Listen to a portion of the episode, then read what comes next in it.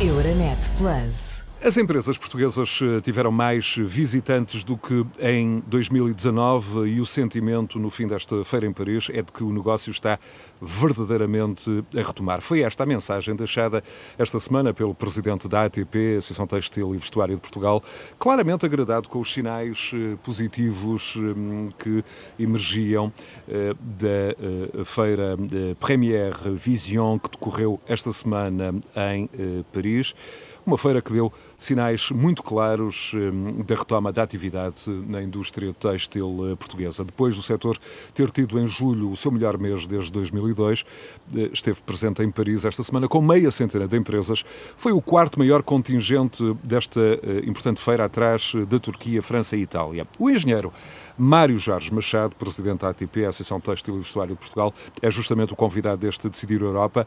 Bem-vindo, muito obrigado pela sua disponibilidade. Hum, qual é eh, a importância desta feira em Paris, desta Première Vision, eh, para o setor e eh, que sinais, de alguma forma, sinais avançados da retoma, este certame em Paris projetou para a indústria têxtil portuguesa? Bem-vindo, Engenheiro Mário Jorge Machado.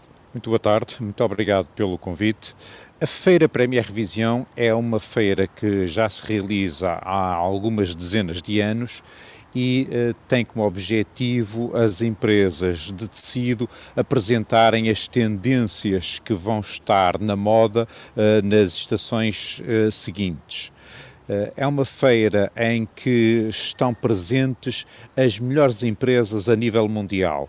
O critério de seleção e o critério de admissão eh, passa por eh, muita exigência na capacidade das empresas apresentarem produtos inovadores, diferenciadores, com capacidade criativa.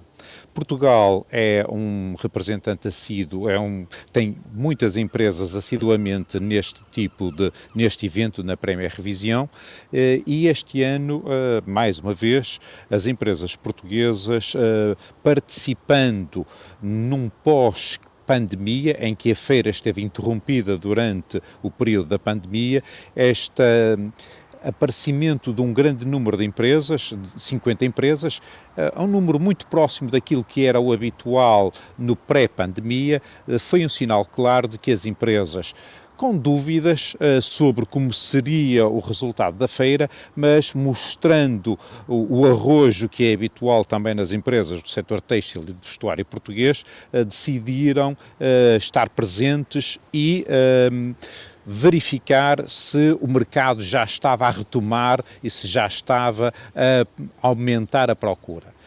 Uh, falando com todos os expositores que lá estiveram, eu tive a oportunidade de constatar que uh, todos eles me transmitiram uh, a sua agradável experiência, porque estando num período pós-pandemia com algum receio, as expectativas foram largamente superadas relativamente a, a, este evento, mas relativamente também ao evento de 2019 no pré-pandemia. E uh, a pergunta é: e o que é que fez com que o evento fosse tão interessante para as empresas portuguesas? Justamente, uh, de que forma é que esses sinais avançados se, se materializaram? Eu, eu, uh, estes sinais avançados têm a ver com duas, uh, dois fatores muito importantes.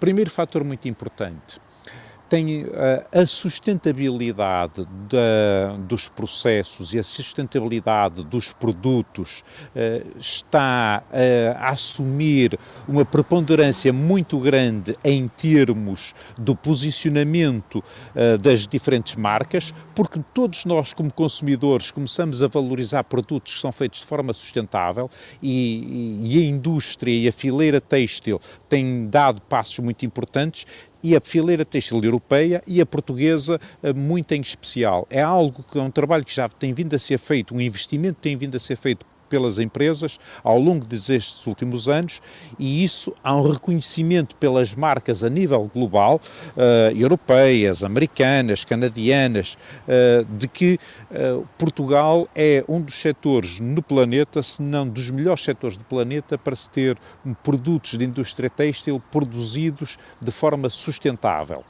Este é o fator número um. E o fator número dois teve a ver também com um outro aspecto que tem muito a ver com Portugal, que é todo o trabalho que tem sido feito pela indústria, todo o investimento que tem sido feito nas equipas de design, nas equipas de inovação, eh, nas equipas que conseguem gerir toda a logística para conseguir ter uma velocidade de resposta grande ao mercado, mostraram que as empresas portuguesas estão muito adaptadas à nova realidade dos mercados. Nós hoje sabemos que as vendas online são muito importantes e as velocidades de produção para responder uh, e para pôr os produtos de acordo com a evolução das tendências e evolução da moda é outro fator uh, uh, crítico para o sucesso das marcas. Tendo aqui um, um outro ponto muito importante uh, associado, que é uh, as marcas têm um problema complexo que fazer previsão de vendas. Eu vou produzir uh, eh, 2 mil casacos ou 3 mil camisas ou, ou 20 mil vestidos. E para ter esses modelos de previsão, eu quanto mais próximo estou da, do, da estação de venda, eu produzir a poucos dias da estação de venda, a minha probabilidade de conseguir uh, perceber as tendências do mercado e conseguir fazer a quantidade certa tem uma importância crítica em termos de sustentabilidade. Hoje, os produtos, quando são produzidos a 4, 5, 6 meses de distância, sabemos que cerca de 25% dos produtos não são vendidos. E isto, do ponto de vista de sustentabilidade, é desastroso. E do ponto de vista económico, também tem um impacto grande para eh, estas organizações. Daí que Portugal, mais uma vez, com a capacidade de resposta e com o seu posicionamento, também contribui desta forma para a sustentabilidade e também para a melhoria do modelo de negócio. Muito bem, portanto, um, se há sinal que uh, foi projetado neste, neste certame de Paris, foi uh, de que uh, o setor já está claramente numa fase pós-pandemia.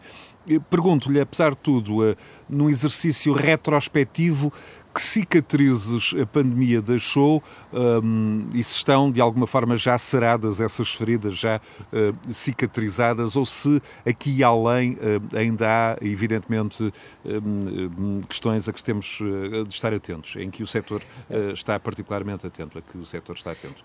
Estamos.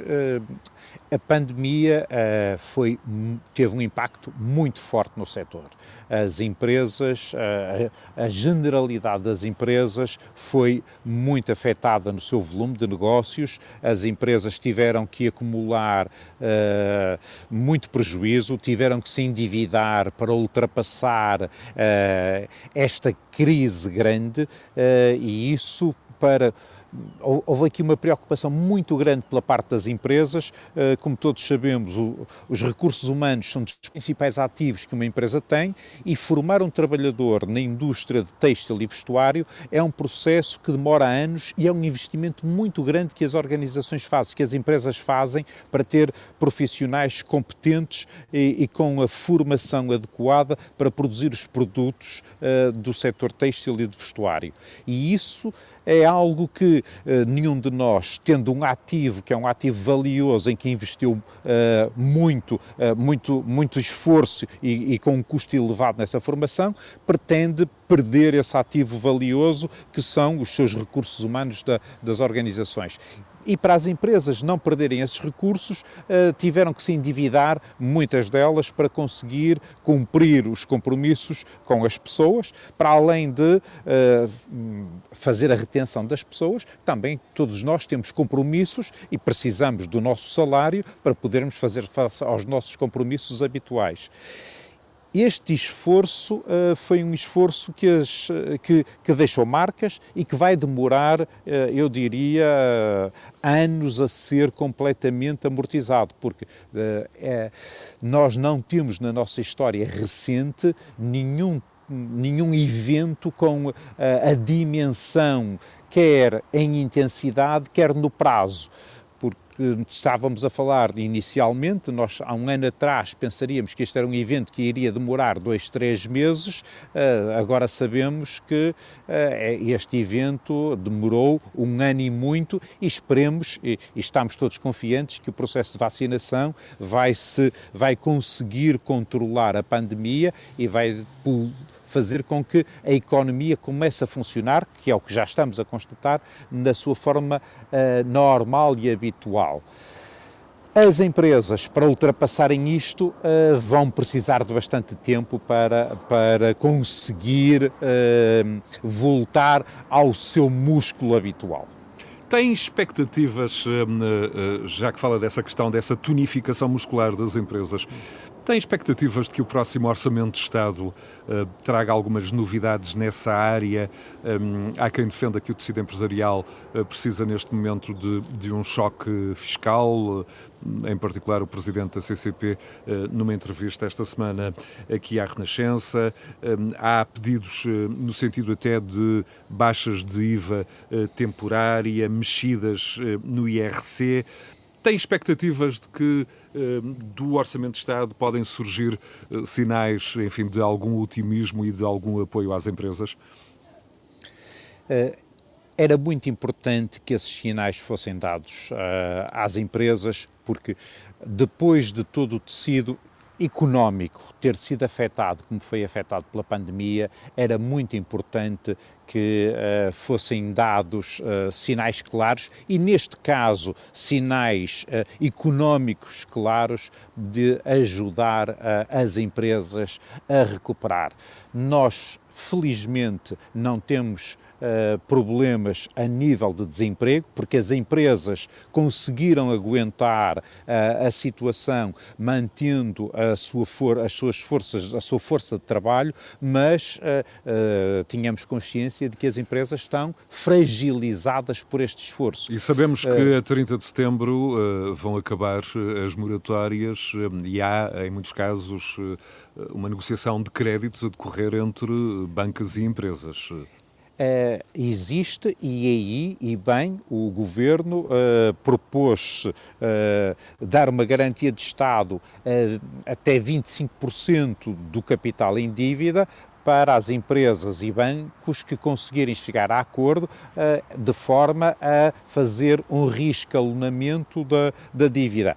Está um bom exemplo daquilo que se pode fazer para dar os incentivos na direção uh, correta, que nós precisamos de manter um tecido económico que seja capaz de ser criador de riqueza. Todos nós ouvimos falar nos problemas que temos da habitação, da saúde, uh, dos transportes e uh, uh, aquilo que nós ouvimos a dizer que o, o Estado e os nossos impostos têm de suportar o custo de funcionamento deste tipo de organizações, mas temos que perceber que para o país uh, ter uh, capacidade de cobrar impostos sobre as empresas, as empresas têm de ser capazes de crescer e uh, produzir riqueza. E todos nós, se formos asfixiados em demasia com os impostos, como diz o ditado, podemos matar a galinha dos ovos de ouro. E é isto que nós estamos a a querer transmitir a quem é criador da carga fiscal de que estamos numa altura pós-pandemia e é importante dar sinais de que as empresas têm incentivo e têm capacidade para poderem voltarem a gerar riqueza por forma a pagarem impostos que sustentam o nosso nível de vida social.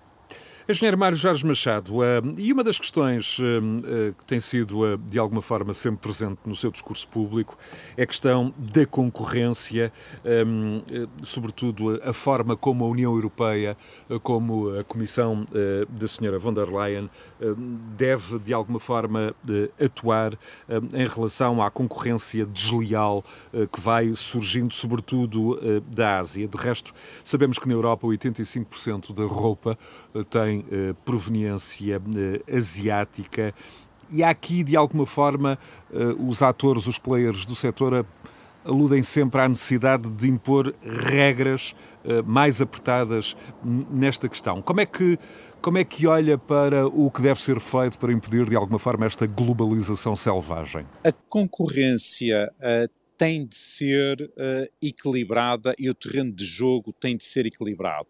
Os produtos que uh, são utilizados uh, para fabricar os artigos têxteis têm de ter sustentabilidade e têm de ser biodegradáveis. É isso que é exigido aos produtores europeus e é isso que nós temos que exigir dos produtos que são importados na Europa. Nós não podemos ter uma Europa limpa e um planeta sujo. Uh, e nós, como europeus, nós, como produtores e como consumidores, também temos que ser muito claros de que o que vem para a Europa não pode conter produtos que sejam prejudiciais para o consumidor, nem que sejam prejudiciais para o ambiente. E do ponto de vista também uh, das questões fiscais, uh, uh, também a, a concorrência devia ser mais fiscalizada. Há indicação de que o, o setor em Portugal está a preparar um documento de fundo para enviar à Comissão Europeia sobre, esta, sobre estas questões da concorrência. Nós há aqui uma outra, uma outra dimensão que é a dimensão social. Uh, nós na Europa, e muito bem, temos regras muito restritas sobre o que é admissível em termos de do trabalho, das regras do trabalho e do cumprimento de regras no trabalho. E nós sabemos que há países em que esse tipo de cumprimento de regras uh, é quase inexistente, para não falar em situações de quase escravatura.